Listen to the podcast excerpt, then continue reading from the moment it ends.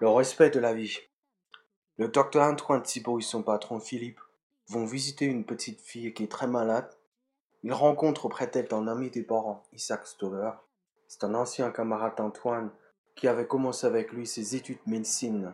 Il les a abandonnés. L'enfant est perdu. Il n'y a aucun espoir de la sauver. Elle souffre terriblement et Stoller trouve inhumain de la laisser vivre inutilement encore quelques jours. Il gît d'un côté du côté de l'infirmière, entraîna Antoine dans le couloir et ferma la porte. Tu es pourtant d'avis qu'il n'y a plus rien à tenter? demanda-t-il. Rien. Et qu'il n'y a plus aucun, aucun espoir? Pas le moindre. Alors? Alors, déclara Stoller. Il n'y a pas d'hésitation, il faut que ça finisse au plus tôt.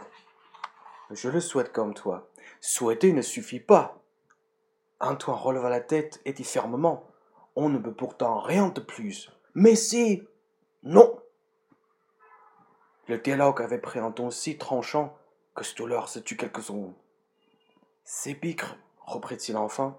Je ne sais pas moi, Peut-être qu'en forçant la tous. Un trois coups. Tais-toi donc. Une minute passa. Tais-toi, répéta Antoine, moins brutalement. Je te comprends. Ce désir d'en finir, nous le connaissons tous. Mais ce n'est qu'une tentation de débutant. Avant tout, il y a une chose, le respect de la vie. Parfaitement, le respect de la vie. Mais si tu étais resté médecin, tu verrais les choses exactement comme nous les voyons tous la nécessité de certaines lois, une limite à notre pouvoir, sans quoi la seule limite quand on se sent en homme, c'est la conscience. Et bien justement la conscience, la conscience professionnelle.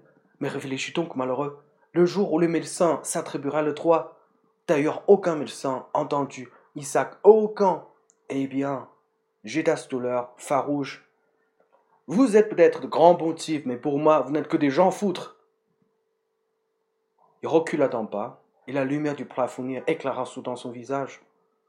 On y lisait beaucoup plus de choses que dans ses paroles, non seulement un mépris révolté, mais une sorte de défi, presque une menace, et comme une secrète détermination. Antoine quitte la jeune malade et rentra à pied chez lui. Il pense à sa discussion avec Stoller.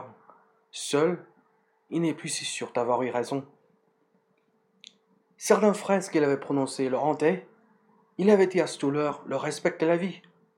On ne se méfie jamais assez de locutions consacrées. Le respect de la vie. Respect au fétichisme. Il crut entendre la voix nasillarde de Philippe. Pas le droit, mon petit, pas le droit.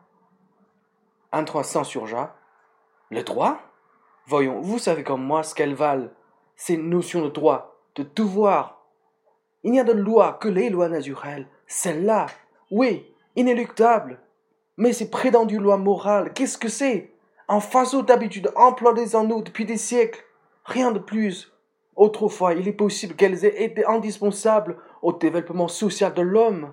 Mais aujourd'hui, peut-on raisonnablement conférer à ces anciens règlements d'hygiène et de police, je ne sais quelle vertu sacrée, le caractère d'un impératif absolu